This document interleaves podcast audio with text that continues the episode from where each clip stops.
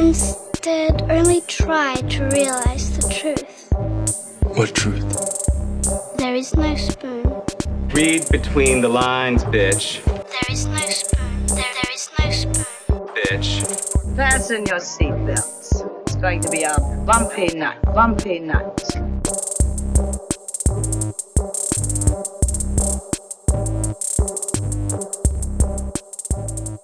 Saludos amigas y amigos, yo soy Mario Alegre Femenías Y yo soy Rosa Colón. y esto es Desmenuzando. Yeah. En el episodio de hoy vamos a estar continuando con nuestra discusión de los pilotos de televisión y nos transportamos a la era de high school. Vamos a estar hablando de My So Called Life, Freaks and Geeks y Veronica Mars. Pero antes vamos a empezar el bulchiteo y este es un bulchiteo tan y tan fresco. está, en- en- está, está- ni siquiera está shrink wrap de lo que acabamos de ver. O sea, No, por- po- no hemos ni podido procesar lo que acabamos de yo he ver. dormido tres horas para este bullshiteo porque estamos grabando esto el martes 12 de noviembre por la mañana y el martes 12 de noviembre es el día que se supone iba a salir Disney Plus y sí salió en Estados Unidos y Canadá, pero aquí en Puerto Rico a última hora dijeron que no, es el 19. Eh, estoy seguro que en algún sitio Kenneth McClintock ya está armando alguna, está preparando sus tweets para decir por qué nos están tratando como second class citizens. La estadidad está por la esquina. Está a la esquina. ¿Por qué se consigue este Diet Snapple aquí? Mira en Florida que mucho Diet Snapple hay en Florida de este y no lo venden en Puerto Rico. ¡Qué Eh, viaje! Anyway, eh, pero sí, hay personas que pudieron eh, accesar la plataforma de Disney Plus hoy. Yo lo pude hacer en mi casa a través del Roku y hay algunos clientes de ATT que pudieron hacerlo por sus celulares. Que quiere decir que invité a Rosa más temprano de la cuenta a Yeah. grabar para poder ver el primer episodio de eh, la única serie que en verdad importa del servicio de Disney Plus Yes. en su lanzamiento, que es The Mandalorian. Y en realidad vamos a ver si en verdad importa, porque... Sí. Nuestro entusiasmo de hablar sobre este tema belies el fact de que la serie no estaba super awesome. Sí, ese primer episodio, ya que estamos hablando de pilotos, y no vamos a, no vamos a dar spoilers. eh. No, no spoilers. Porque en realidad hay como que There's una cosa. to spoil. Hay una cosa Una to cosa, spoil. una cosa. Que fue la única cosa que nos tuvimos alguna reacción en- a ella en el episodio, así que no la vamos a, a chotear aquí porque. Una reacción buena. Sí. Tuvimos muchas reacciones. Sí, en realidad la pasamos bien discutiendo el episodio. Sí. No creo que lo hubiésemos pasado tan bien solos en nuestras casas por separado, como que, ah, pues. Yo sé que yo me hubiera puesto a jugar Animal Crossing Pocket Camp. Pero no, no vamos a dar spoilers porque sí sabemos que a lo mejor muchos de ustedes no van a poder verlo hasta la semana que viene, pero queremos dar un adelanto. Eh, yo no quedé muy impresionado en términos de historia con, con el episodio. Sí, Rosa, pues estuvo muy entusiasmada mientras lo veía hablando de los colores. Los colores están bien bonitos, la cinematografía está bien preciosa. Y yo sé que eso no es lo que ustedes querían escuchar, hablar de los colores en la primera serie de Star Wars que está lanzando eh, Disney Plus, pero es que en realidad no hay, no hay como que muchísimo más que decir sin entrar en spoilers. Y aún así no habría mucho que spoil. ¿sabes? Sí, no, no fue como que un good first step. Si, si el piloto, si un buen piloto se supone que introduzca el personaje, introduzca la situación y te lleve rápido en un journey, esto se sintió como que se pudo haber reducido a media hora o haber este qué sé yo, haber, haber hecho, lo, lo hubiera hecho un poquito más punchy, como que no, no hubo ese, ese thing de, no es que yo, yo no necesito que el pacing del show sea rápido, porque está bien, puede ser lento, pero no había muchas cosas que tú pudieras decir como que, ah, ok, I got it, ah, ok, I got it, ah, ok, I got it, sino que era como que, Era una, una introducción. estoy, estoy bien- nodding my head slowly para, para la radio, como que, Sí, fue una introducción bien lenta que trataron de vender, pues, la ambientación que ya hemos, visto en los trailers de que esto es un western. Y literalmente el episodio abre como si fuera el Lone Ranger. El Lone Ranger no, el, el Gunslinger llegando a la Ajá. barra, a la cantina, como todas las cantinas que hay en el mundo de Star Sí, Wars. había muchos tropes de cosas western, pero no había el subversion de esos tropes de cosas No, western. Es más nada. como que, mira, es un western en Star Wars. Eso es básicamente todo el episodio. no son caballos, son otros aliens. Son otras cosas. No es un rancho. Bueno, sí es un rancho. Es más o menos Arizona. y That's mira, it. cruzamos a México. Ajá, hay Eh. como un mission, aunque no hay religión en Star Wars que no sea la de los Jedi. I don't understand. De hecho, honestamente, a este punto sí lo acabamos de, de ver y no vamos a dar spoilers, pero es que en realidad no hay nada to spoil porque Sí. no, no avanzó prácticamente nada la historia.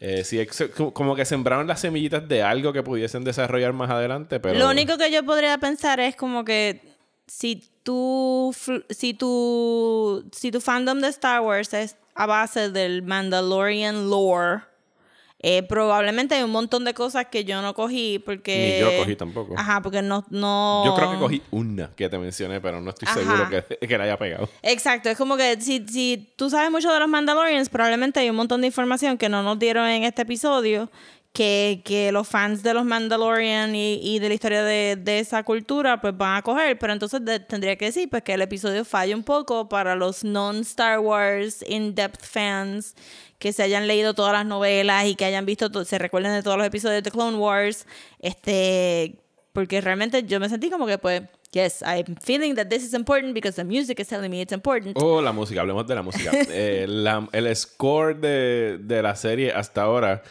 está en una frecuencia y la serie para mí está en otra. Como el score está épico. La serie, sí, el La score quiere vender no. algo que visualmente no está ahí. Yeah. Así que está medio rarito. Eh, pero nada, o sea, lo que o sea, se puede decir que esto transcurre post Return of the Jedi, o sea que sí el imperio ya cayó. Eh, Pedro Pascal, el actor que hizo del Red Viper, eh, ¿cómo se llama? Mar- Martell, Dorian Martell. Eh, No. Oh my god, ya todo lo de Game of Thrones se borró. El tipo que mató a Este, The Mountain y después exprimió Sí, los sí, ojos. el Red Viper El es Red suficiente Viper. de los Martells. Él es el protagonista, pero está debajo de un casco. Y los Mandalorians famosamente nunca se quitan el casco, así que no Aunque sabemos yo si lo espero que veremos. se quite el casco eventualmente porque that's insane que El no pobre actor chileno, creo que es él. eh, no- Él es, sí, este second generation, pero tiene como una mezclita chévere de Latinoamérica. Eh, y pues sí, él es el protagonista. Está, como dijo, dijo como, sí, en ese mismo entusiasmo, mi gente. como en ese dijo, mismo- sí, pero- como dijo Rosa, está muy bien tirado. Está, o sea, se ve muy bonito, tiene un buen look. eh, sí, sí le comenté a Rosa mientras lo veía que, para- de repente me dio la impresión de que va a ser un issue si de verdad, en efecto, los Mandalorians nunca se quitan el casco. De tener un protagonista que en esencia es un casco. Que tú nunca puedes leer su, las emociones de él a través del casco. O sea, que él como actor, incluso si está allá abajo todo el tiempo, es bien limitado lo que puede hacer. Tú nunca sabes qué es lo que le está pasando hoy por su cabeza porque Sí. no habla mucho. Hay unos, algunos tiros como que pues le pueden dar el close-up al helmet y se supone que tú infieras que él está pasando un momento introspectivo o algo así, pero Sí, it's maybe- a lot la- to read. Ahí es que la música dice como que this is important. This important, sí. Sí, yo diría como que de verdad que lo único que me pompió fue la cinematografía. Esos terracotas, turquesas, este, ochre yellows. Estaba todo bien bonito, bien western, bien southwest de Estados Unidos. There was nothing else there for me. Sí, Voy, a, voy a decir que donde acabe el episodio, por lo menos, sí, cuando, se- cuando, cuando ya veíamos que quedaban como cinco minutos, Sí. yo le decía a Rosa, ok, tienen que hacer algo al final para que yo vea el próximo, porque so Sí. far nada me llama la atención. Y pasó algo que es como que, ok, puedo ver uno más. O sea, es como que por lo menos me aseguraron que voy a ver uno más. Sí, aunque tendría que decir que basado en ese reveal, si ese va a ser el larger story arc, este, pues va a ser, para, lo que puedo ver es que va a ser deliver package from point A to point B Durante with some 10 sort of difficulty y no me interesa ver eso. Me interesa adquirir lo que vimos al final de este episodio. Lo quiero en varios formatos, pero no me interesa ver la historia. Sí, sí, si el- fueron de los afortunados que pudieron verlo esta semana, saben exactamente a qué se refiere. Rosa, y tengo que estar de acuerdo porque, oh sí, yo también lo quiero. Sí, lo necesito en mi casa y lo necesito ahora. Pues nada, no, no podemos abundar más en The Mandalorian porque pues no queremos spoil it for anyone. Así que, pues nada, ¿qué más hemos visto esta semana para el bullshiteo? Rosa Colón. Pues yo vi, estaba viendo obviamente mis asignaciones de podcast, pero pude entre medio de... Qué muchas asignaciones hemos tenido últimamente. sí, de verdad que sí. Entre medio de eso, pues pude leer un cómic porque, como saben, tengo como que un, un pile of comics que he adquirido en las últimas convenciones y últimos viajes que no he tocado. Y pues eh, es un cómic que se llama Casa Transparente de María Luque. Y María Luque es una artista, escritora argentina. Me gusta ese nombre, nunca lo he Ah, visto. ella es- y es una cutie. Eh, eh, los libros de ella deberían de ser bastante fácil de conseguir en Amazon, en español aún. No sé si los han traducido en inglés, no que importe, pero usualmente las traducciones de inglés pues son más fáciles que conseguir que las de español. Este, y ella tiene un estilo de, ella, su estilo eh, más, ¿verdad? Principal es con lápiz de color y es bien rough y es bien sencillo y cute, pero no, no es como que super rendered, es bien fluid. Y recientemente pues ella cambió a wash porque se le hace un poquito más fácil. So, este libro está hecho en lápiz de color, straight. Y es básicamente de la vida de ella como una nómada, porque ella no vive en ningún lugar en particular, a pesar que ella es de Argentina, y a lo que se dedicó por un tiempo es a cuidarle las casas a los otros amigos que son este, artistas independientes que viajan mucho hacer sus tours, a visitar España, qué sé yo, a otros países. O ella vive como que en las casas de estas otras personas y el cómic literalmente es como que pequeñas escenas de ella viviendo en Bariloche o viviendo en, en qué sé yo, en, otro, en otras ciudades de, de Latinoamérica. Pero entonces los amigos como que siempre, los amigos o las personas con quien ella eh, vive pues como que cuestionándole porque ella no tiene ninguna casa en particular ni, ni wants to settle down y ella no teniendo ningún problema con ser una, con, con ser una persona que puede decir vine para acá tres días a, a ver algo, pues me voy a quedar también dos semanas más. Entonces, pues, de las personas que ella conoció y su general attitude, que es bien positive, y that's it, no tiene ningún plot ni nada. Es como que Es simplemente. Bien laid back, eh, ajá, bien laid back. Living in the moment. Ajá. Este, y pues me gustó mucho el, eh, el otro cómic de ella que yo había leído, son pequeñas historias de diferentes pintores y artistas que ella hizo research en Roma y pues hace estas ilustraciones bien cute. Y tuve la oportunidad de, de conocerla eh, cuando viajé para España en la convención que, que fuimos a visitar, no a vender, a visitar. Pues ella estaba ofreciendo un taller y yo me apunté para el taller de retrato y es como que sube una chulería de, de personas y se nota mucho en el cómic. Es como que, pues sí, me fui a vivir un rato en Barcelona y me pude quedar dos semanas ahí y vi como que siempre vive de una maleta y como que that, that's not a problem. Me encuentro como que esa es una un way of thinking bien moderno nice. de artistas que dicen como que yo puedo trabajar en cualquier lado y si se me ofrece, si se me ofrece algo en, en Italia, pues me voy un rato para Italia, si no me voy para Estados Unidos, si no... Obviamente hay un ¿Y ella privilegio de un ver. cómic de- dependiendo del, del país en que esté. No, eh, aunque no me he leído la otra, que es La Casa del Pintor, que es su primero, yo creo. ¿Dónde Que- lo pueden leer si lo quisieran buscar? En Amazon, En Amazon, eh, también, también creo que antes en libro AC traían el- los cómics de ella y si no, pues hay otro, otra librería chiquita que se llama la Librería de la Esquina, en donde es Santurce Pop. Ajá. Que yo sé que la persona que corre esa librería le gustan los cómics de ella, o maybe tiene algo ahí. Pero yo chequearía en Amazon primero como quiera. Ok. Son bien cute y bien nice y como que un, un punto de vista bien diferente. Nice, nice. Me llama. Después me lo, lo traes aquí un día Yes. pa- para mirarlo porque quiero, ver, Sí. quiero ver el, el estilo de arte que el que Sí, me- sí. el lápiz a color me, El me trae. próximo recording day. Yes. Pues mira, yo mi tiempo libre eh, se lo ha consumido desde el pasado viernes un videojuego llamado Death Stranding, que es el nuevo videojuego de Hideo Kojima, el creador de Metal Gear Solid. Y pues fue bien raro porque yo pasé de cero interés en el juego, de que yo no estaba siguiendo, yo no había visto trailers, yo no estaba siguiendo... No habías visto los trailers. No había visto. Bueno, sí, había visto uno hace años que salió eh, Max Mikkelsen y el actor este de. El protagonista, el que sale en Walking Dead. Ahora mismo se me Sí. olvidó el nombre. Norman de- Reedus. Norman Reedus, pero no estaba pendiente. O sea, a lo mejor vi un trailer y me acuerdo que había un feto en un container y that's Yes, it. that's the image. Eh, y dije, pues está bien, whatever. En algún momento lo jugaré. Y entonces salieron los reviews. Y fueron como que bien divididos. Era como que you love it or, or hate it. Y yo creo que eso fue lo que me atrajo. Porque si fuera, hubiese sido como que super praise, era como que, ah, pues a todo el mundo le gusta Hideo Kojima. O sea, a mí me gustan los videos de los videojuegos de, de él de Metal Gear. Pero no tenía prisa por jugarlo hasta que empezaron a salir esos reviews.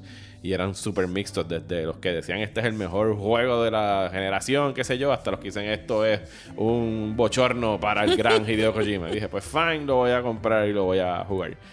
Y tengo que decir que me estoy inclinando por los que dicen que esto es posiblemente el mejor juego que ha hecho. De verdad, porque una de las cosas que mis amigos gamers estaban hablando, shout out Daniel, este Carlos, que Shout out a todos ustedes. Shout out a todos ustedes.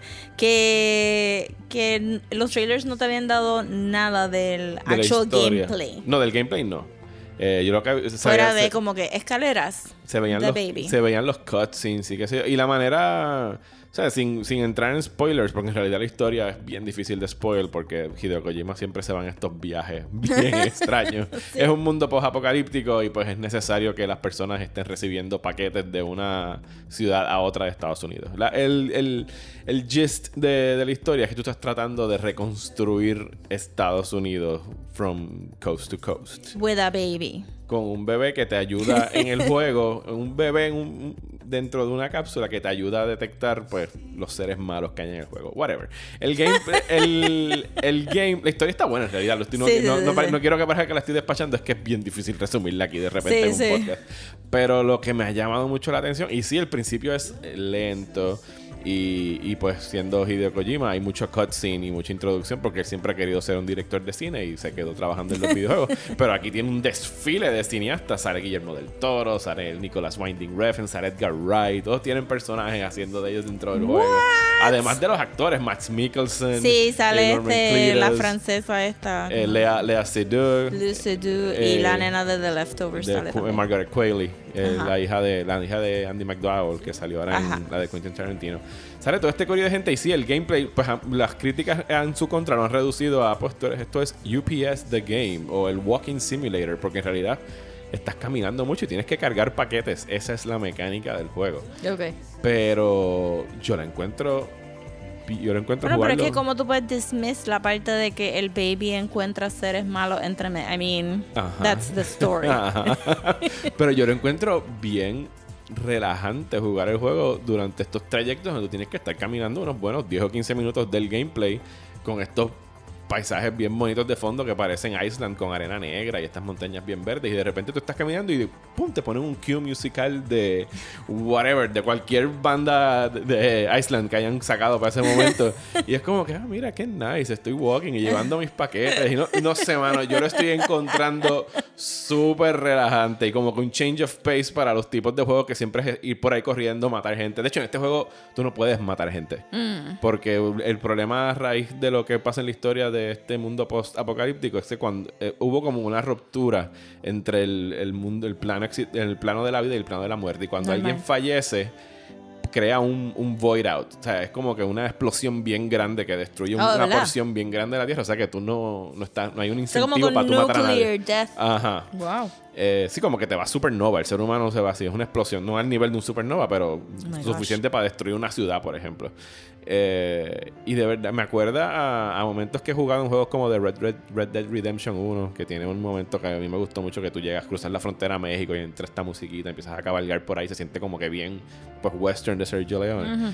Pero el componente multiplayer, que yo no soy de jugar multiplayer, de estar por ahí jugando shoot 'em ups y cosas así, pero aquí, como tú estás tratando de reconstruir Estados Unidos y los otros jugadores están haciendo lo mismo, tú no los ves en el juego.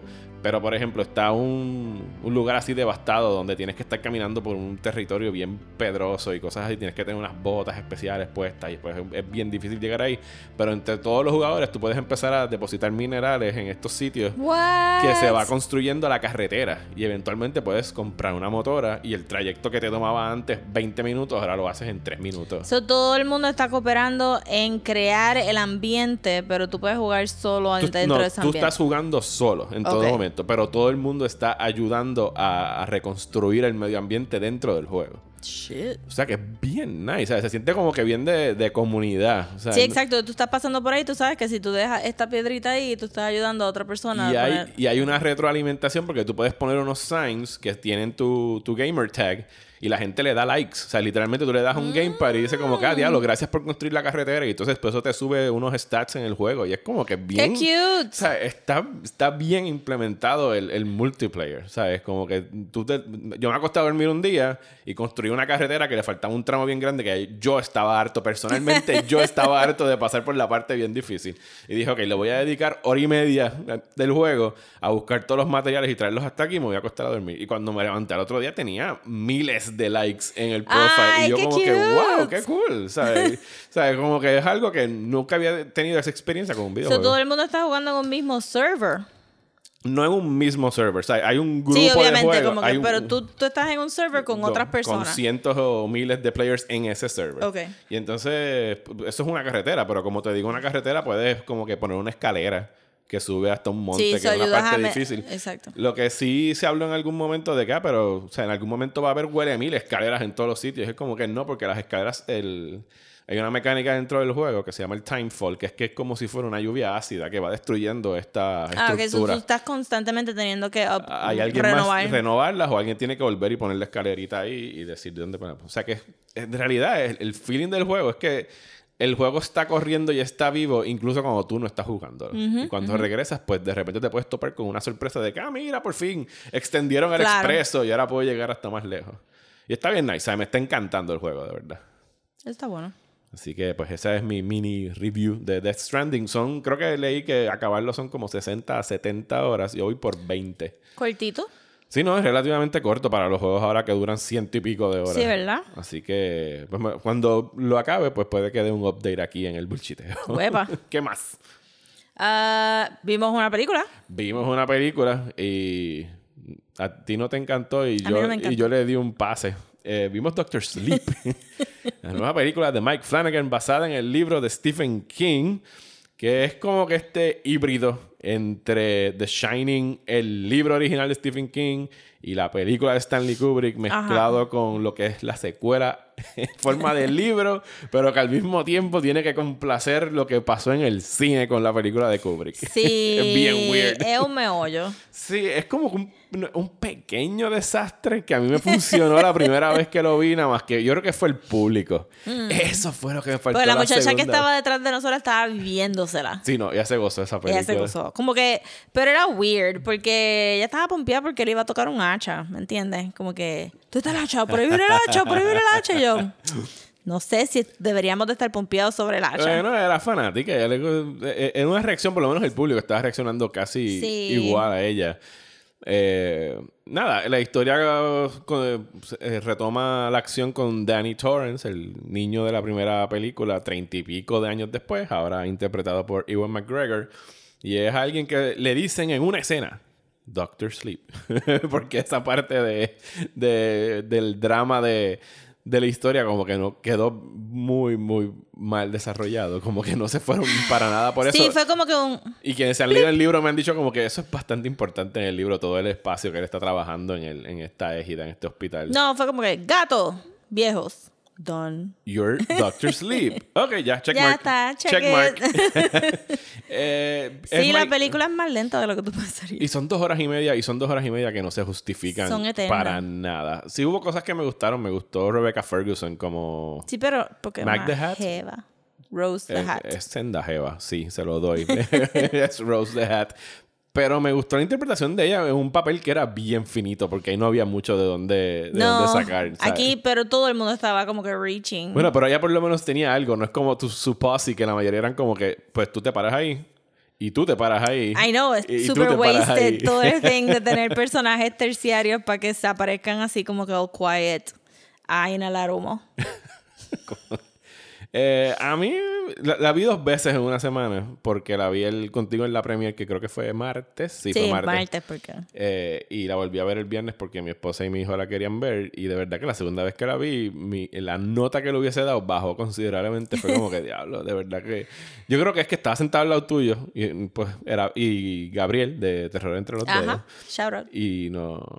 Pues la estábamos pasando bien mientras nos tripeábamos un poquito la película. Y después, cuando Sí. ustedes no estaban, era como que, ah, ah, ah, ah, sí. o sea que la tengo que ver solo, sin poder vacilar con nadie. Porque nosotros- Ok, Gabriel salió, spoiler para Terror entre los dedos, I guess, pero Gabriel salió pompeado. Súper pompeado. Así que si quieren escuchar un raving review de Doctor Sí, Sleep, pues. que yo creo que no lo han publicado todavía. No, yo creo que no. Por- porque debe estar saliendo estos días, sale miércoles también. Así que a lo mejor hoy, cuando está saliendo este episodio, está saliendo el de ellos de. Doctor Sleep. Así que pendientes a Sí, yo encontré que la premisa de la historia ya me estabas pidiendo demasiado. La, la sobreusar las cosas de The Shining era le quita todo el impacto. Como que if I have to see that decaying older woman one more time, oh my god.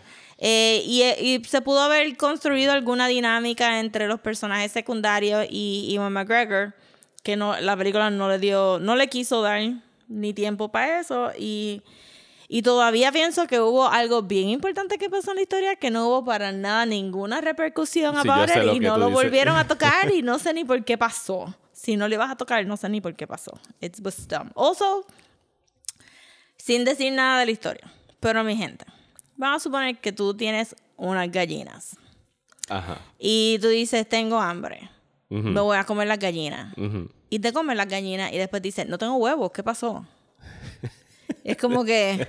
Sí, yo sé, yo sé por dónde vas con el issue de. Ajá, es como que, o sea, No tenemos tantísimas películas de vampiros diciendo diablo, no nos podemos comer a toda la gente porque si nos comemos a toda la gente nos perdemos nuestro food source. Hay que- We're eating our food source. We're eating our food source. Y esta película, como que esa lógica no le entró a la gente, como que no, no sé. Sí, llega un momento donde dicen como que no tenemos más comida y es como que, ajá. Bueno, te, te comiste todas las gallinas.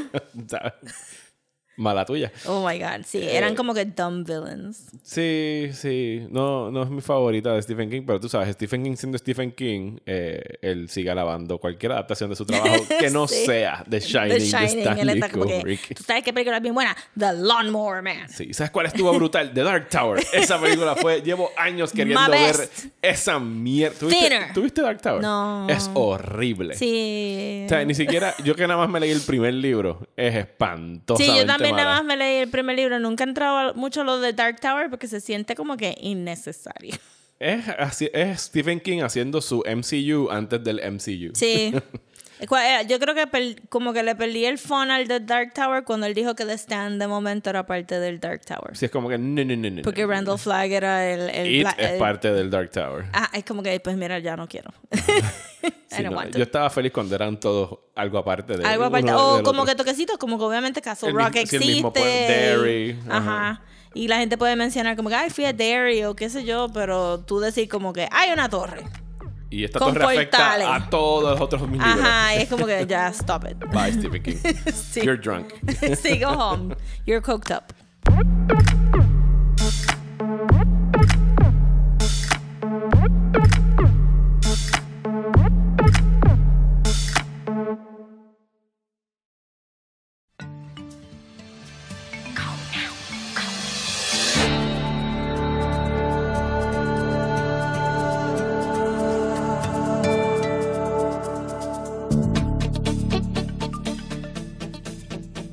Ahora pasamos a esa preciosa y horrible época de la vida desarrollada en la escuela superior donde todo el día todos los días pueden ser una nueva pesadilla como demuestran estas eh, series que vamos a estar discutiendo hoy vamos a estar discutiendo los pilotos. Vamos a empezar con el Acaban de escuchar el tema musical de la introducción de la primera serie que vamos a hablar, que es My So Called Life, Yeah. que estrenó en 1994. Lo estuvieron dando, quiero decir, en ABC. Yo no me acuerdo dónde fue que yo lo vi.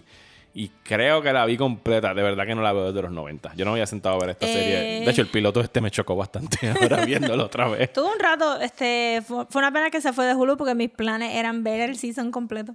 Eh, me recuerdo, la tuve que haber visto tarde en... Posiblemente no fue en el 94. Pues a lo mejor- Exacto, porque en el 94 todavía estaba en high school. Yo la vi ya con mis amigas de universidad, porque una estaba como que out Liliana. Este, pues estábamos en el Claire Danes, este, ¿verdad? Romeo Wave. and Juliet. Ajá. Este, y, pero no me recuerdo que hayamos ni hayamos buscado VHS ni No, nada de eso. Se ve en so- televisión. O sea, yo la vi en televisión. Sí, Yo estoy exacto, seguro pero que no no- sé si en syndication. Posiblemente haya sido en syndication.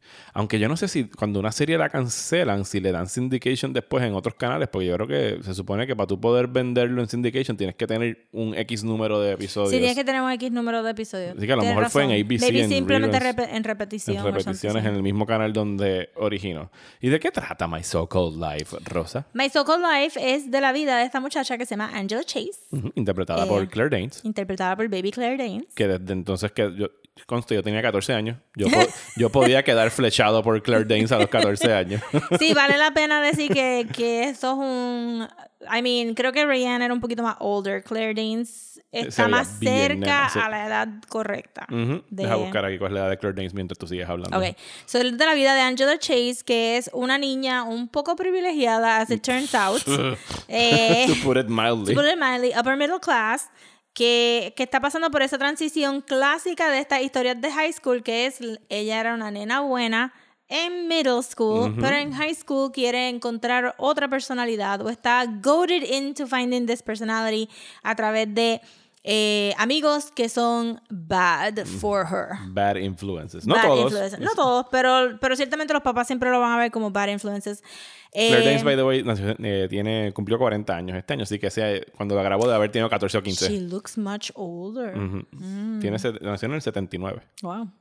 Eh, pero no, en el, en el My So Called Life se ve como una baby, so, so está perfect. De hecho, se ve aún más baby en el prólogo de ese episodio cuando tiene el pelo lacio Pues rubio como de tiene ella. el pelo lacio Ajá. del color de ella Ajá. normal, ¿verdad? Este, o lo que asumimos que es el color de pelo. Yo pienso que ella es rubia. never Yo creo que ella es know. rubia. O castaño. Sí, exacto. Sí, porque es dirty blonde, no es como con No, platinum no, no, blonde y nada de eso. Y básicamente el, el, el pilot episode lo que nos presenta es la dinámica familiar de, de Angela. Ella maybe no sabe que está respondiendo a un tense household, pero ciertamente el papá está actuando un poquito weird, la mamá es bien high strung, bien neurótica. El papá quedó desempleado y ahora trabaja para la mamá. Ajá, exacto. So hay, un, hay una dinámica de esos de, no, he's probably feeling very emasculated right now, even though he's making money, todavía pueden afford their house y todo les va bien. But Y la his casa es bien bonita y bien grande. His manhood. Este, tiene una hermanita chiquita que no las ponen como que más dinámica que Angela. Angela es media plasta, bless her. Este, y entonces Angela está yendo a high school y ahora cambió su amiga de middle school, que es otra de las cosas que pasa mucho en esta historia. Siempre tienen una buenísima amiga en middle school que la cambian por alguien terrible en high school. Y pues ahora está jangueando con dos personitas, que es Rayanne, que tiene un drinking problem, que va a ser el problema del season. Ujú. y, y- y que Y- conste que esta serie, fíjate, no solamente Freaks and Geeks y, y My Circle Life, eh, Veronica Mars duró tres seasons, ¿verdad? O cuatro. Bueno, técnicamente duró más porque ahora hay un season nuevo en Hulu. Ok, pero eh, a- ambas, My Circle Life y Freaks and Geeks, las cancelaron después del primer season. Sí, Así sí. que. Este, Pero sí, el tema del alcoholismo lo van a tratar en esta temporada. Veronica Mars duró más tiempo porque el primer misterio duró más tiempo. Ok. Y mucha gente, y tú sabes que estaban ahí Sí. como que... eh, a Por Mars- favor, acaba el misterio. Sí, por lo exacto, por lo menos. Eh, y después hubo un Kickstarter y todas estas cosas. So, exacto, entonces Angela empieza a janguear con Rayanne y con Ricky, que Ricky es bisexual. He usa eyeliner. Eyeliner. No, Rosa, he's just a confused child. Oh my God. Este, Él no puede saber qué es. Diablo, no me recuerdo el nombre del actor, pero el actor pasó a hacer muchos este, papeles gay en los 90 y está en televisión todavía. Él se llama Wilson Cruz. Wilson Cruz. Es Ricky He's- Vasquez. Es un pan de Dios. Es, looks es so el nice. único buen personaje en la serie. Bueno, bueno de que es un, bo- un personaje bondadoso. Bondadoso y nice. Y entonces, este, En lo poquito que lo vemos en este episodio. Claire Danes es famosa. Pero el breakout star de My So-Called Life fue Jared Leto, como el Jordan Catalano. Jordan Catalano, el dreamy, dumb as a post, ¿verdad? Este dude que tú lo ves en este piloto y tú dices, why? ¿Por, por qué te gusta este tipo? ¿Qué carajo te estás Por los viendo? ojos azules, los dreamy, sleepy, blue eyes, este, y pues Y yo te confieso algo, yo no soporto a Jared Leto fuera de cámara. eh, él ha tenido papeles y ha tenido papeles. Ajá, Ahora me cae súper mal. Sí. Especialmente porque supuestamente eh, como que tiene algo weirdo con las groupies de 30 Seconds to Mars. Sí. No, tiene esa pinta. Y, y todo el comportamiento que dijeron de él durante la producción de Suicide Squad. Sí, de como se- que mm, eh, está, está al borde de un fuck Jared Leto. está a punto de ganarse. Está ahí, está ahí una noticia más. Está en hmm, Jared Leto. Pero en ese momento, pues, de verdad que es un good looking guy y tú entiendes por qué Angela está detrás de él, pero he also plays dumb very well. Aquí, and he's dumb as a post. Eh, el pilot episode simplemente es bien introductorio.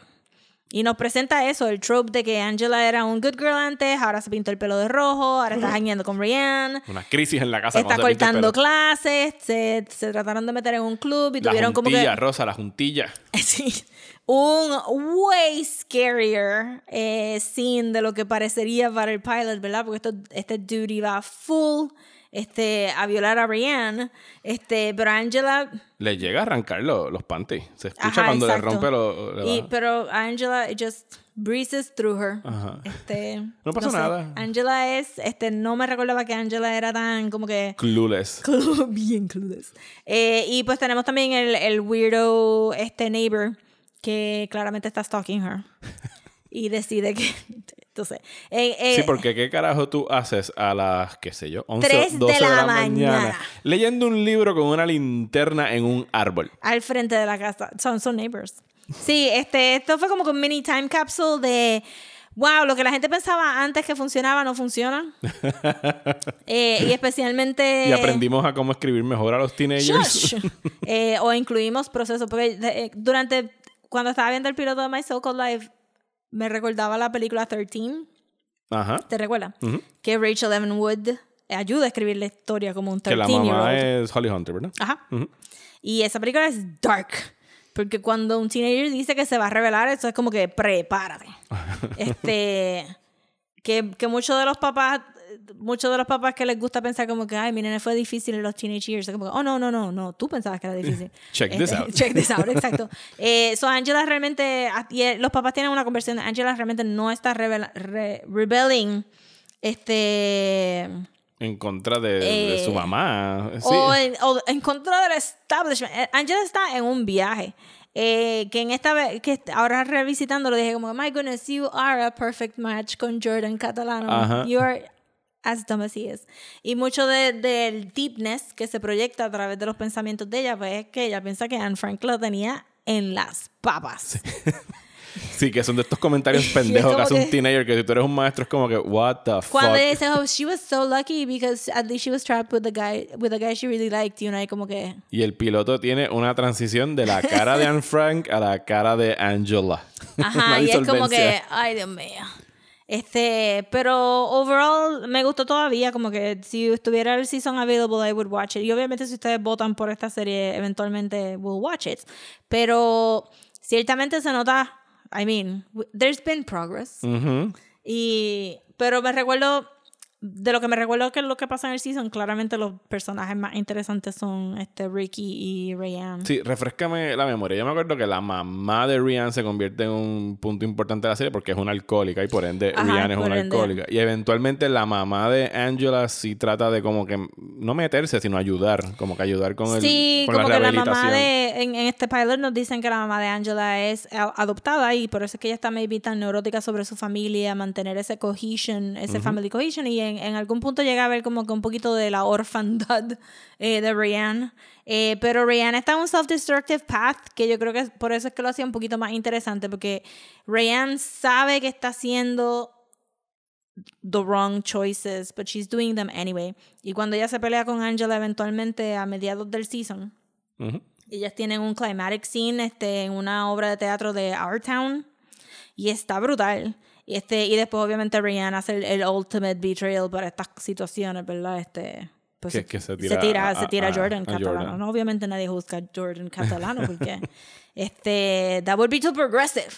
Este, obviamente Jordan también se aprovecha. Y Jordan había peleado también con, con Angela. Y Angela Pero Jordan se llega a juntar con Angela, ¿verdad? un ratito. Pero es así como que es como este viaje de que ella Bien piensa que he's so platónico, ajá. deep y él piensa como que she's okay y that's it. ¿Y él es mayor que ella o no? Está en Sí, ella es mayor porque en el pilot te dicen que él se colgó dos veces. Ah, sí. Casi estamos supposed. eh, pero sí, como que se siente más como que white people problems. Eh, Y Ricky. Y Ricky. Bless Ricky. ¿Cuál es, cuál es el plot de Ricky durante el season? Que él bregando con, con, con homofobia y cosas así en la Ajá, escuela. exacto. Ok. Y pues como que Digo, él le dicen bisexual aquí, pero él entiendo que él es gay. Y Sí, ya. yo también entendía que era gay. Yo, yo me imagino que es que ella está softening it up, Ajá, diciendo que bye. Sí, sí. O porque He- bi he es más likes- moderno. He likes both. Exacto, sí. Aunque, se supone, aunque él puede decir que bi prefiere hombres anyway. Este es su preferred Ajá. este, type. Pero sí, puede que sea el show tratando de decir como que it's a new word. We learned it.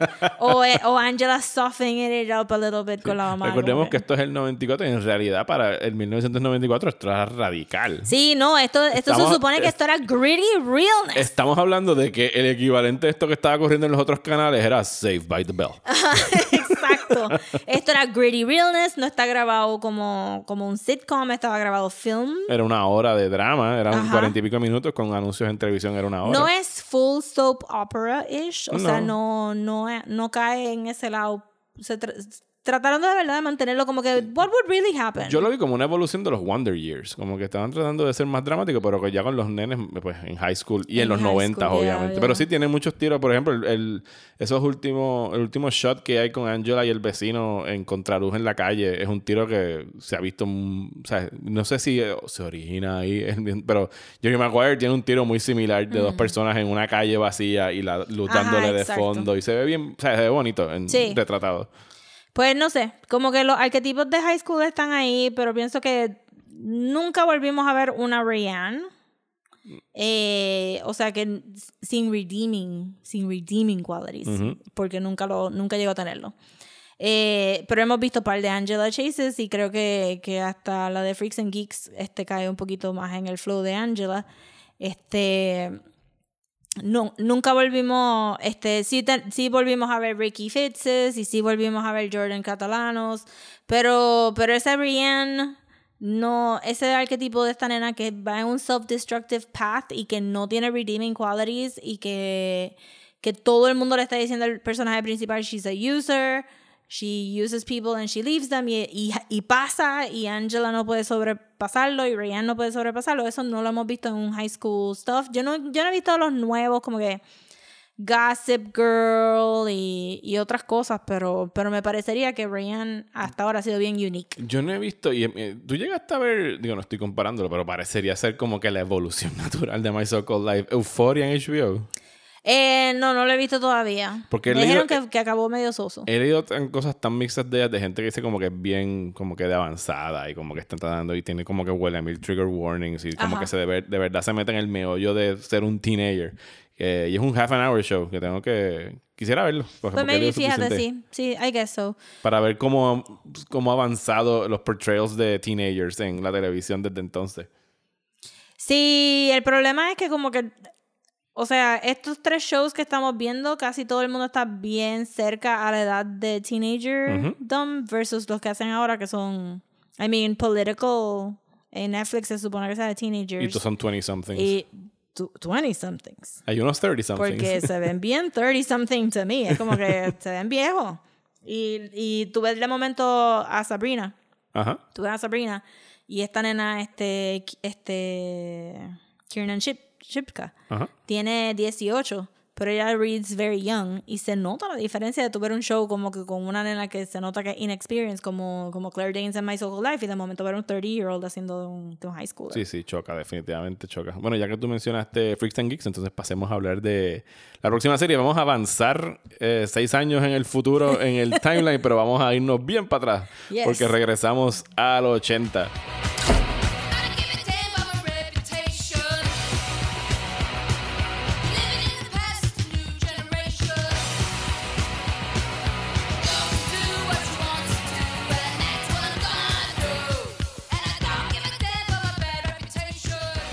Eh, esta serie eh, se hace famosa una vez la cancelan. Era un proyecto de, de Judd Apatow como productor, que esto es Judd Apatow antes de que se convirtiera en Judd Apatow, el director de cine famoso por 40 Year Old Virgin, un chorro de películas. Pero en realidad el creador es Paul, Fa- eh, Paul Feig, que es el director... ¿Feige? Fe- eh, no. ¿Feig? Feig, porque Feige es el de Marvel. Ah. Paul Feig, se escribe F-E-I-G. él, él ha dirigido y ha escrito películas de como Spy, Heat, la nueva Ghostbusters. eh, o sea, en los últimos años. Yeah, he's funny. Sí, él es un director eh, y un guionista eh, bien gracioso. Hizo Simple Favor. ¿No has visto Simple Favor? Que está en Amazon. Con, No. con Anna Kendrick y la esposa de Ryan Reynolds, era madre que tuve que mencionarla así. Pero. La de Gossip Girl. Yes. Eh, Dios mío, se me olvidó el nombre de ella. That girl. That Girl. Sea la madre, olvídate, esa persona. Freaks and Geeks se hace bien famosa y yo la vine a ver en DVD. Yo jamás la vi en el canal que la dieron porque la cancelaron. Y al igual que pasó con otra serie de, de Judd Apatow que se llama Undisputed, que era como Freaks and Geeks en universidad. Eh, o- no, Undeclared se llamaba Mm. Ah, ella. Yo vi Undeclared. Está funny. Sí, era- le pasó lo mismo, una temporada y la cancelaron. No sé qué estaba pasando al principio de, del siglo XXI, que muchas series de estas de high schoolers y college people las estaban cancelando. Pero esta se desarrolla en los 80, también estamos en escuela elemental slash superior, porque tenemos eh, dos perspectivas de mundo. Porque no hay, no, sí, sí, mientras presentan el personaje de Linda Cardellini, que se llama, voy a buscar aquí el nombre del personaje de ella, se llama Lindsay Weir. La ponen más o menos. Lindsay. La ponen como la protagonista. En realidad es la historia de ella y su hermano. Que su hermano es Sam, interpretado por John Francis Daly. Y pues él da la perspectiva de, pues e- ellos son los geeks, ella y su hermana y su corillo son los freaks, y pues son los outcasts de la escuela superior. Ninguno son los jocks, ninguno son como que necesariamente los nerds que estudiaban mucho, sino que... Bueno, eran- pero ella le dicen nerd. Ella sí, porque ella era del math, era un mathlete. ella, está- ella quería como que salirse de, de esa claque de los nerdos y tirarse para los que estaban, pues a los chicos cool y mysterious y brooding, que está compuesto por muchas personas que se llegaron a convertir. Sí. De hecho, la mayoría de los actores a de Seth aquí. Rogen, este, al tipo de A Jason Segel. Jason Segel. Esta mujer, Busy Phillips, también es una de, de ese grupito de personas. Phillips. Que Seth Rogen en este piloto está inmamable. Digo, tú podrías decir a la mujer eso de Seth Rogen en todo momento si no lo soportas, como Rosa ahora que no, está I virando los ojos. Oh my goodness. Pero aquí tienes que admitir que él estaba especialmente mohoso y rough, porque ni siquiera tenía como que. Él Nada de charm, No, es nada más un dice su- wood block. Porque Jason Segel, tú lo ves y aquí Jason Segel. Sí. Que ah, mira ese tipo, sí es Y el James mismo. Franco Y James Franco. Pero Seth Rogen estaba como que. o sea, tirándose sus, sus monosílabos mono, en, en el mismo tono. Malito, malito. Eh, pero la trama es estar en high school. O sea, ella está tratando de. No es act out, pero sí, salirse de su comfort acting zone. out, pero está tratando de ingratiate herself en este grupo de, de muchachos que ella realmente no conoce. Mientras que su hermano, que es Sam, con sus dos amigos que están interpretados por Sam Levine y este actor que a mí me encanta, que es Martin Starr, que lo han visto en Silicon Valley. De hecho, salió en Adventureland, que la discutimos. Él es el, best. Es, el, pa- es el- para mí es el, el standout de, de la Sí. serie que hace de Bill Havenchuck. Ellos están bregando pues con cosas más de su edad, con que tener que ir al homecoming dance y preguntarle a la nena que van a salir, bregando con el bully que los jode Sí. todos los días. Ellos son súper fanáticos de Bill Murray, ¿sabes? Ellos son Sí, bien y nenes. Y están Star escritos, Trek. sí, y están escritos como que bien nenes. O sea, no están Sí. tratando de hacerlos Más clever. más clever ni nada por el estilo. They're into their own thing. Y yo sé que tú nunca has visto Freaks and Geeks. No. Pero mientras la, la serie sigue corriendo, ¿sabes? De verdad que ellos se meten en, bien en el geek culture de que juegan Dungeons and Dragons y les gustan Ok. ciertas cosas. O sea, que de verdad.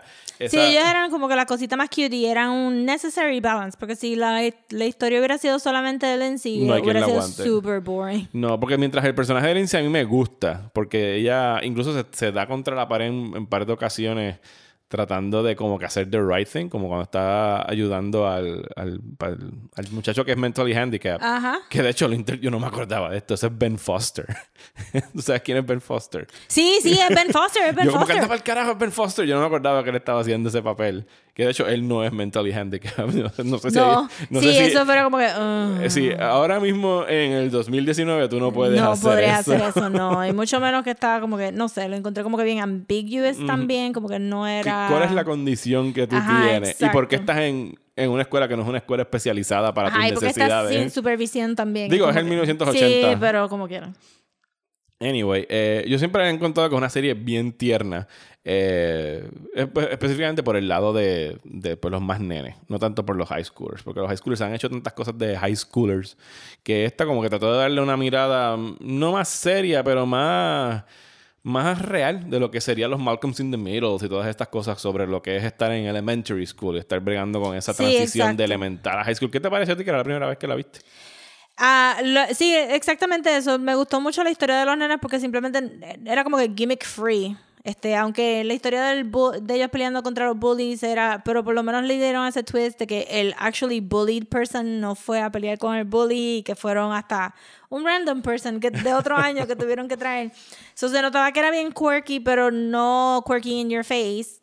Versus lo de Lin- Lindsay, que lo encontré que había algo ahí que estaba interesante porque ella, she's acting out porque ella tuvo que ver la muerte de su abuelita. Que sí, que lo confiesa aquí. Ajá, que lo confiesa aquí y nadie le importa y nadie reacciona a eso tampoco. Eso me pareció como que algo, como que, am I supposed to laugh de que tu hermano te ignoró eso o whatever? Y La pues- familia entera. Sí, la familia Porque ella es la entera. única que estaba presente cuando la abuela se murió. Exacto, y que le estaba aguantando la mano. She actually saw que- her die. Y que la abuela Le dice. que no, ve, que no vio al... Ella a- dice, tuviste el cielo, viste a Dios, viste No, a Dios. ella no está viendo nada and she was very afraid to die y que era algo que casi nunca se ve en televisión y que pues eso lo afectó a ella suficiente que quiere vivir in the moment y quiere tratar new things y por ende quiere hanguear con estos loser kids. Este, pero que como quiera acaba acaba teniendo un semi balance de pues no va a ir a math math Mathletes. mathletes, pero sí ayudó al, a, a Ben Foster y sí ayudó en el dance y este overall se entiende that she's still a good girl, pero simplemente quiere broaden her horizons in friendship. Y al final también sentí que dijeron que these kids are not bad kids, they're good kids, pero they just like smoking pot. Ajá. Que no, de- que no los hace malos. que no lo hace malo, exacto, que no, again, no tenemos un, un Rayanne, no tenemos un self-destructive person que de verdad está arrastrando a esta niña que era buena hacia un lugar, este, sino que se nota que la serie va a ser como que, we're just hanging out. Cuando él le enseña todos los drum kits que tiene, ella está como que, oh, yo esperaba como que ver cadáveres, I guess. La cara de ella estaba como que bien disappointed. De hecho, el personaje que tienen de, de la cheerleader, que tú pensarías que sería la primera que trataría como mierda a los geeks, en Ajá. realidad es bien cool y bien sweet, ¿sabes? Y le dice como que, mira, voy, a ir con este otro muchacho, pero puedo bailar una canción contigo. Ajá, Y- Y es exacto. como que bien extraño porque no, es, no, no caen dentro de... ¿Sabes? Sí son los arquetipos que se ven en, en las películas que siempre se han visto de high schoolers y cosas así, pero como que aquí no te lo presentan con las, las, las típicas consecuencias de lo que son esos Yeah. personajes. En parte me recordó, Freaks and Geeks me, me recordó este, a Mean Girls. Ujú. Eh, porque también Mean Girls tiene ese, ese flow de la nena buena la van a convertir mala, pero al final las nenas malas no eran tan malas tampoco y la nena buena encuentra un, un balance entre being smart y being popular y todo termina como que bien happy happy, este que pues obviamente My So Called Life no es así.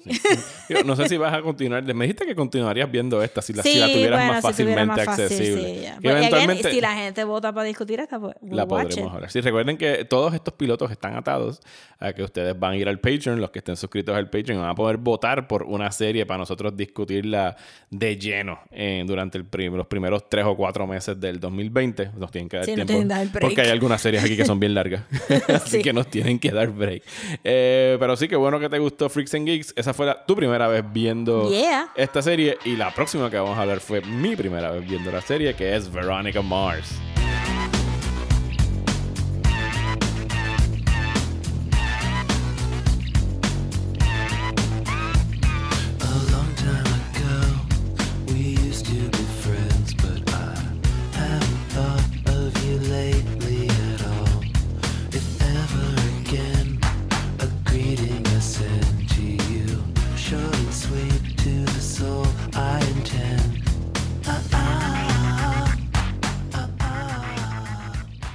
Rosa, en el episodio de These are a few of our favorite things, eh, que lo pueden buscar en el feed de Desmenuzando, en el que pues, confesamos cuáles son algunas de nuestras cosas favoritas para que tuvieran un- más o menos una comprensión al principio del podcast de cuáles eran nuestros gustos. Tú dijiste que Veronica Mars es una de tus series de televisión Yes. favoritas.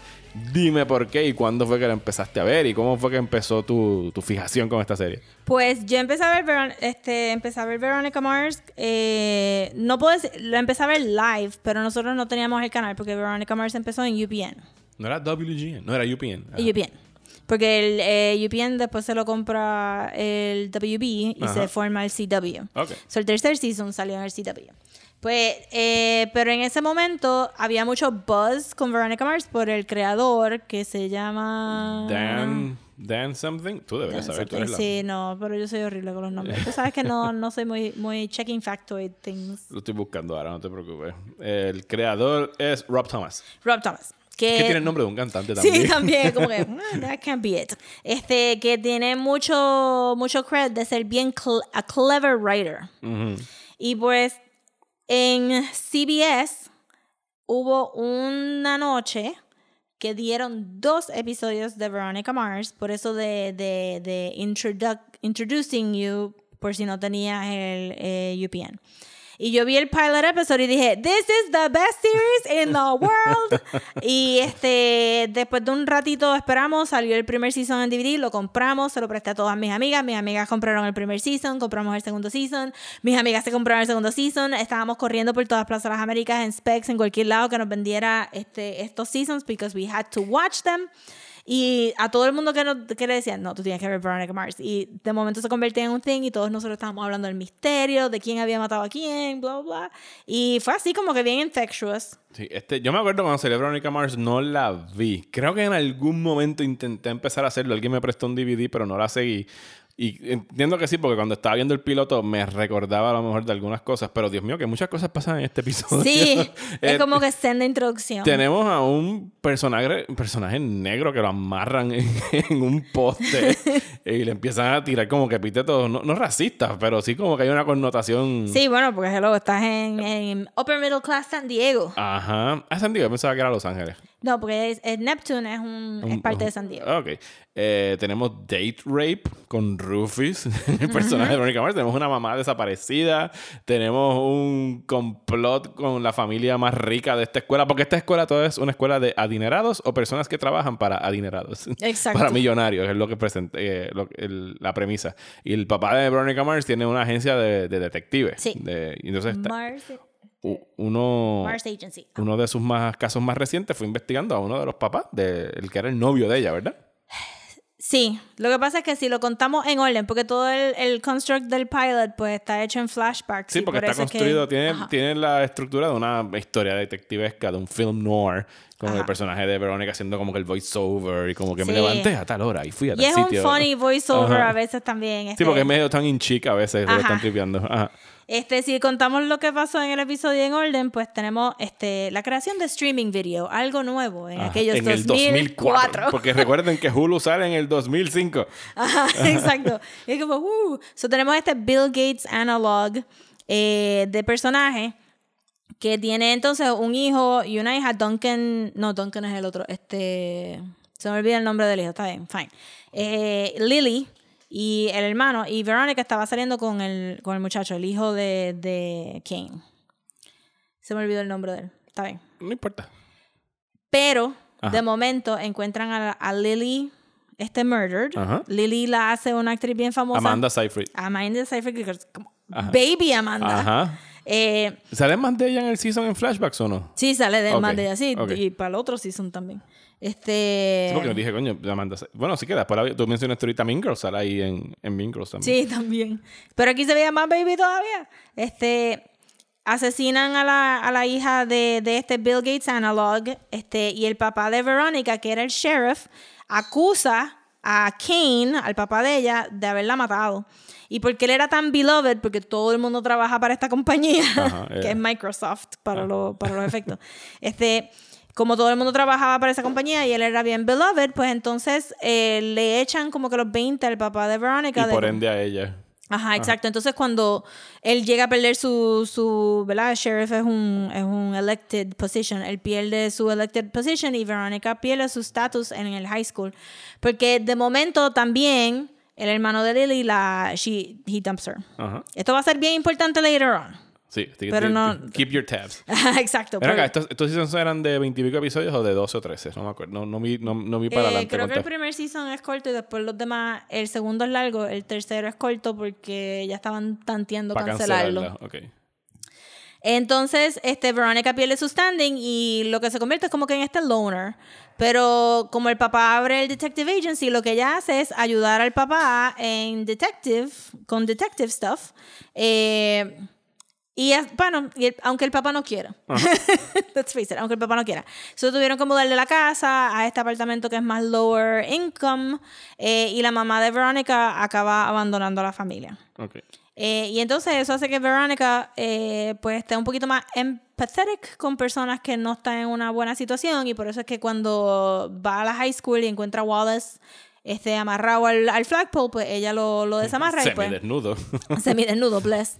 Este, eh, ella viene y en este mismo pilot episode pues se convierten en amigos y eh, tratando de sacar el re- tratando de resolver el problema de Wallace, que fue un problema con, con los mexicanos biker dudes, pues acaba befriending a, los a los biker dudes también. Estos van a ser nuestros three main characters para el resto de los, del season, este, menos el muchacho mexicano que eventualmente le va a dar como que una enfermedad un poquito weird al actor y pues tuvo que, que step back. ok.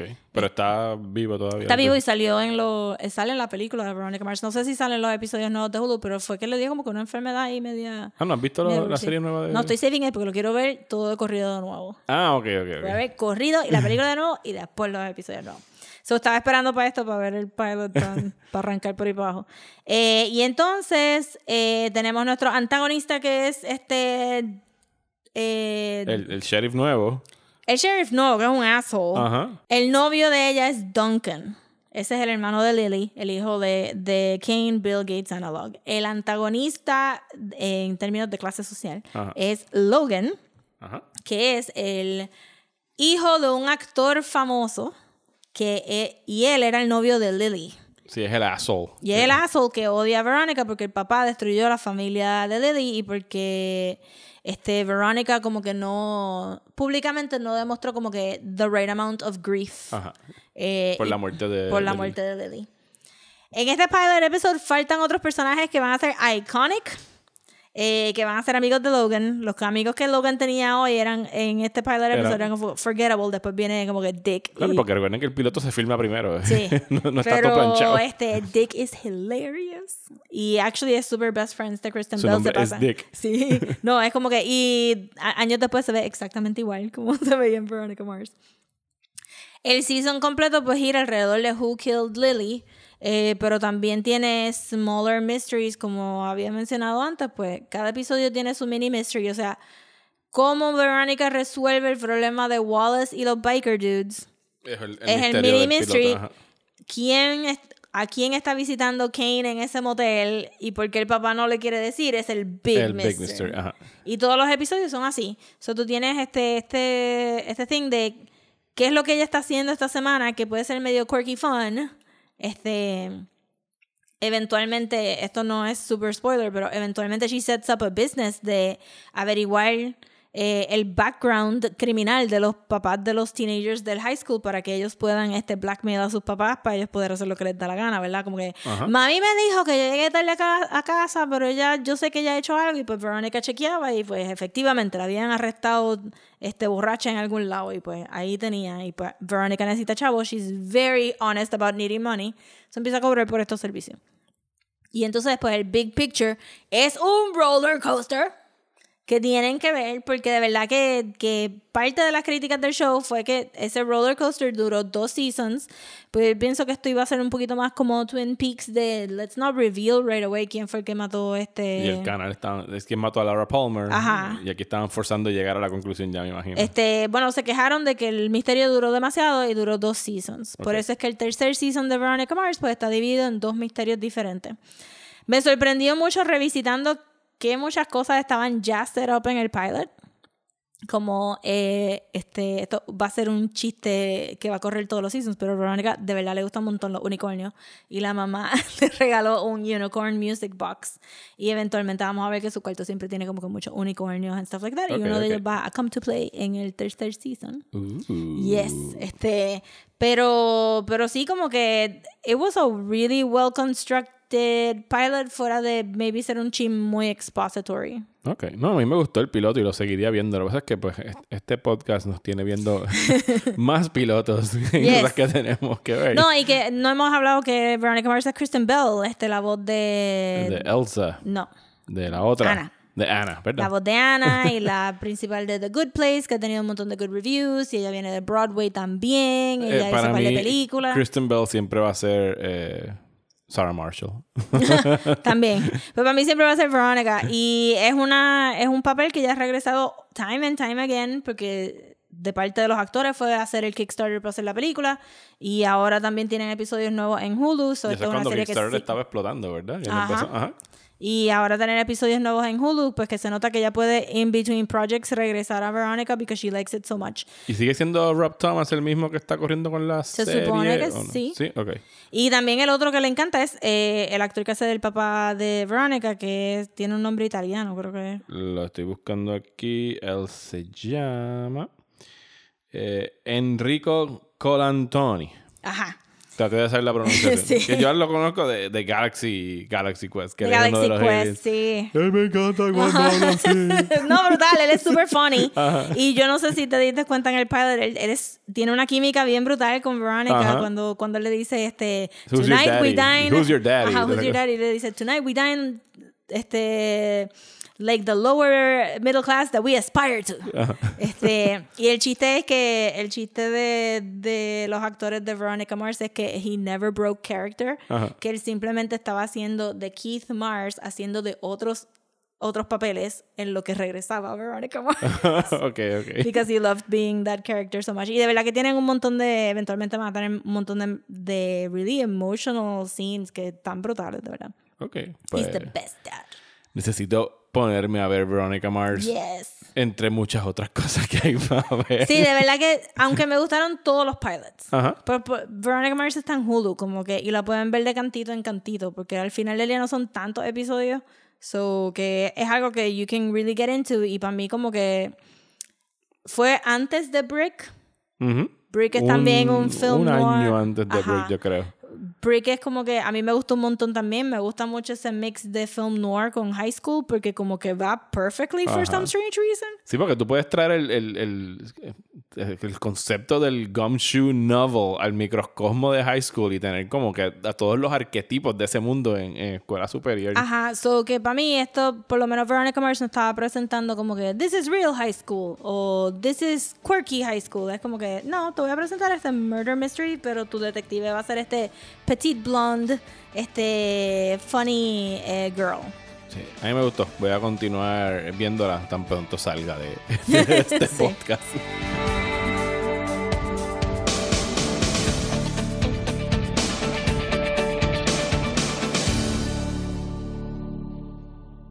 ¿Estás bien cansado de los programas de política aburridos? Pues trata Radio Independencia, un podcast de política, derecho y todo lo que se nos ocurra desde el independentismo boricua, donde Andrés González y Adriana Gutiérrez discuten temas de actualidad y temas históricos con algunas de las figuras más importantes del independentismo y la izquierda puertorriqueña. Suscríbete a Radio Independencia en tu aplicación de podcast favorita y en nuestro canal de YouTube. Únete ya. Y hasta aquí este episodio de Desmenuzando. Muchísimas gracias, Rosa, por acompañarme como siempre todos los miércoles.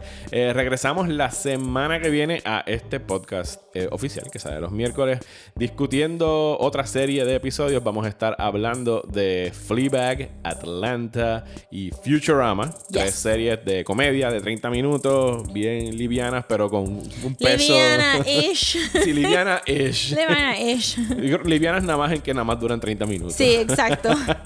Eh, así que los esperamos. Espero que eh, hayan estado disfrutando hasta ahora de la discusión de los pilotos. Hemos tenido buen feedback a través de las redes sociales sobre el de los Sopranos y Breaking Bad. Yes. Así que espero que les guste el de hoy. Eh, van a haber dos episodios exclusivos de Patreon que van a estar saliendo la semana que viene y la última de noviembre. Y ahí vamos a estar discutiendo los pilotos de Lost y Battlestar Galactica respectivamente. Y este viernes, como prometido, yo dije que iba a salir en las primeras dos semanas de noviembre. Pues ya se me está acabando el deadline. Así que, como siempre, tengo que Sí. ponerlo al final. Va a salir en Patreon el Hate Watch de Harry Potter. Vamos a estar hablando de todo lo relacionado a Harry Potter. Yes. Y por qué Rosa y yo no pensamos mucho de esa creación. De Harry. En específico. Específicamente del señor Sí, Potter. porque la gente a su alrededor. específicamente Harry. La gente a su alrededor puede ser cool, pero él no. Realmente pudimos haber hecho una serie de varios episodios simplemente going como que Why y el papá Potter? de Harry soqueó también y entonces y no me y no y no- realmente ni hablamos de Snape y su I'm a nice guy TM. Fuck the Potters. Eh, se, se llama el episodio. Sí. Eh, bueno, les queremos agradecer a los que se han suscrito a la página. Recuerden que pueden ir a patreon.com slash desmenuzando y por un dólar al mes o cinco dólares al mes pueden suscribirse. Y queremos agradecer también a, los que han- a las personas que han dejado reviews en Apple Podcast. Tenemos uno esta semana que voy a leer eh, y continúa el debate a los que han seguido estos reviews. Este viene de Kiki DM y dice... Mi podcast favorito es súper refrescante y sí, y esto viene en caps, sí me gusta el Spanglish de Rosa y Mario, signos de exclamación, muchos signos de exclamación. Eh, sin el mismo no nos enteraríamos de muchas referencias de la cultura popular norteamericana, so deal with it. By the way, suban fotos de Akira a Instagram, que me muero por conocerla. Muchos éxitos. Muchas gracias, Kiki. Y ya tú subiste una foto de Insta Ya yo eh, de Akira. una foto posada de Akira a Instagram que recibió mucho. Preciosa. Sí, no, ella se votó en ese. ella dijo como que, wait, I'm ready for my close-up. y puso, miró hacia arriba y se tiró el satsam, pero Ajá, olvídate. pero brutal. Precious moment. Así que si quieren conocer a Akira, está en el Instagram de Desmenuzando. Pueden encontrarnos como Desmenuzando, eh, at Desmenuzando en Instagram, at Desmenuzando Pod en Facebook y Twitter. Rosa, ¿dónde te consiguen a ti en las redes sociales? Me pueden conseguir en Twitter, Instagram y Facebook como at Comics. Ya me consiguen como Mario Alegre y nos escuchamos en el próximo episodio de Desmenuzando.